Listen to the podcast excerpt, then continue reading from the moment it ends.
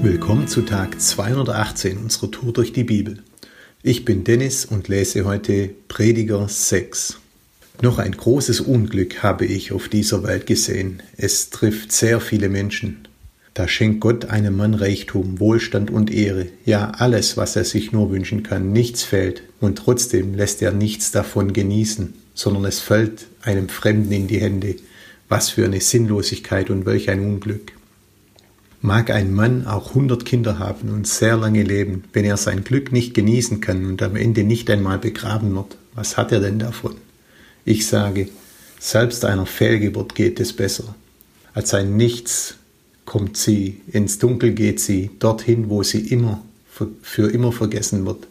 Das Licht der Sonne hat sie nie erblickt oder je etwas davon gewusst, und doch geht es ihr besser als jenem bedauernswerten Menschen denn er findet keine Ruhe und wird das Glück nie genießen, selbst wenn er 2000 Jahre leben würde und am Ende müssen beide an den gleichen Ort.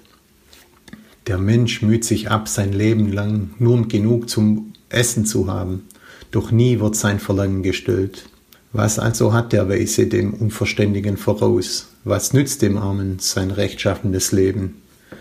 Sei zufrieden mit dem, was du hast, und verlange nicht ständig nach mehr denn das ist vergebliche Mühe, so als würdest du den Wind einfangen.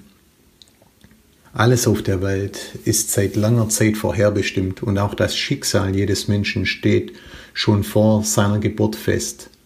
Mit jedem, der mächtiger ist als er, kann er nicht darüber streiten. Er kann ihn doch noch so sehr anklagen, es hat ja doch keinen Sinn und hilft ihm nicht weiter. Wer weiß denn, was für den Menschen gut ist in seinem kurzen und vergeblichen Leben, das schnell wie ein Schatten verbeult? Wer kann ihm sagen, was nach seinem Tod auf dieser Welt geschehen wird?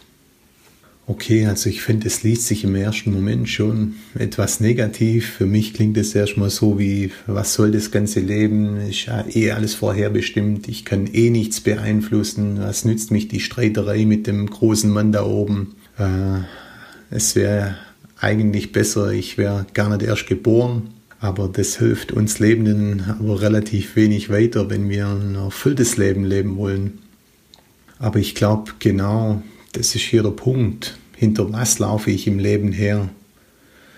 Sind es Dinge, die lebendig sind, nicht vergänglich oder eher Sachen, die am Ende keinen Wert haben, sich einfach auflösen?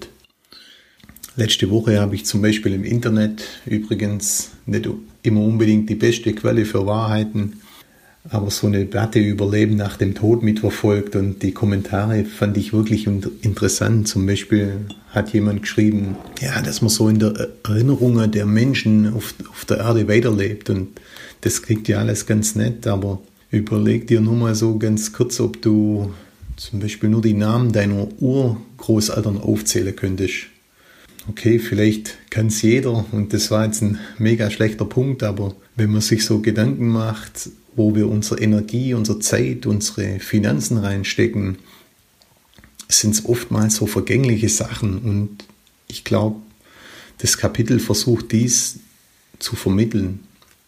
Wir haben zum Beispiel vor, vor drei Jahren ein Haus gekauft und das Haus ist Baujahr 2000 und somit ist der Style auch eher so in die, in die 90er und äh, jeden Tag, wenn ich so auf der Toilette sitze, schaue ich mir diese lila, türkisene Fischdeko-Fliese im Bad an und würde sie am liebsten runterreißen und das komplette Bad renovieren. Aber das Bad ist eigentlich in wirklich einem guten Zustand. Das wäre so komplett unnötig. Ja, vor allem warte ich wahrscheinlich noch fünf Jahre und dann sind die Fliese wieder der letzte Schrei.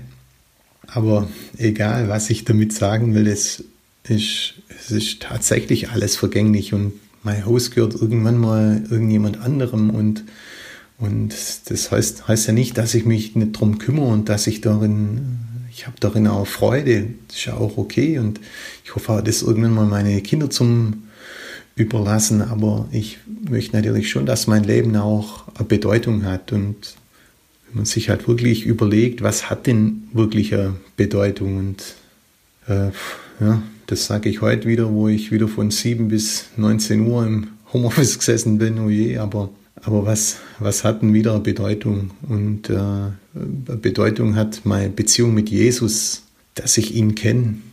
Das geht über den Tod hinaus, dass das Königreich wächst, dass ich äh,